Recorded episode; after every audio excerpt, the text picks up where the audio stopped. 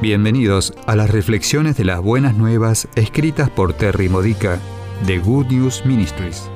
Te ayudamos a edificar tu fe para la vida diaria usando las escrituras de la Misa Católica. Visita gnm-es.org.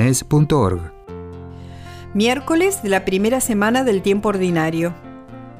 El tema de hoy es Aquí estoy, Señor, usa mis dones. Por cierto, ¿recibiste mi correo electrónico que te envié el otro día cuando Dios dictó la carta donde solicitaba tus servicios? Ay, ¿fue a parar a la carpeta de papelera? ¿Pensaste que era un correo spam? Dios no te pediría algo tan diferente de lo que estás haciendo y que alteraría todo.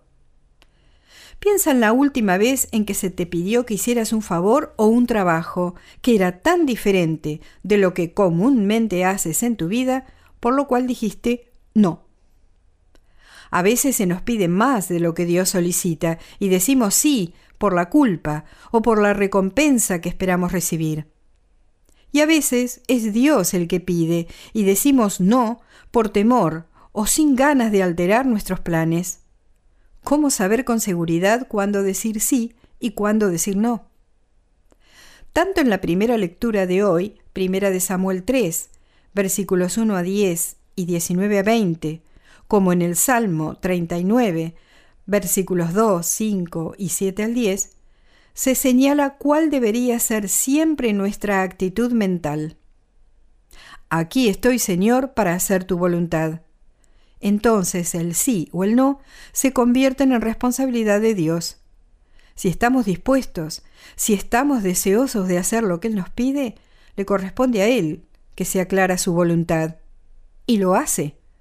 Nuestra responsabilidad es mantener nuestros oídos abiertos, sin que estén obstruidos por nuestros propios deseos. El llamado de Dios se basa en los talentos que Él nos ha dado. ¿Qué tan generoso eres con tus dones?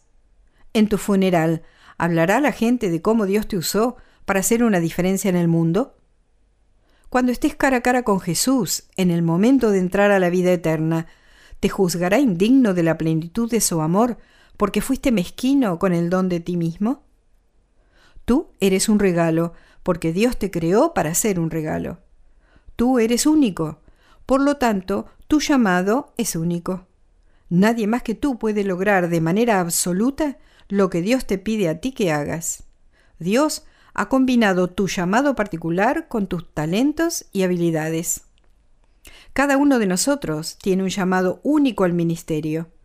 Yo sospecho que cada una de las razones por las que Dios nos ha respondido a nuestras multitudinarias oraciones por un aumento de las vocaciones sacerdotales es porque primero los laicos deben aumentar en sus propias vocaciones. La Iglesia fue fundada en la colaboración entre laicos y clérigos, trabajando juntos para construir la comunidad cristiana y proveyendo formación en la fe.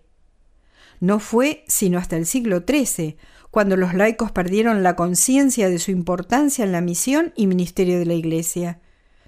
El Concilio Vaticano II nos trajo de vuelta el entendimiento original de cada vocación cristiana.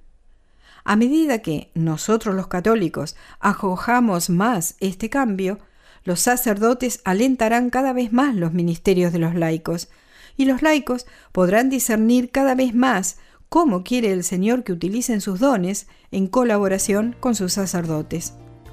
Todos necesitamos decir, habla Señor, tu siervo escucha.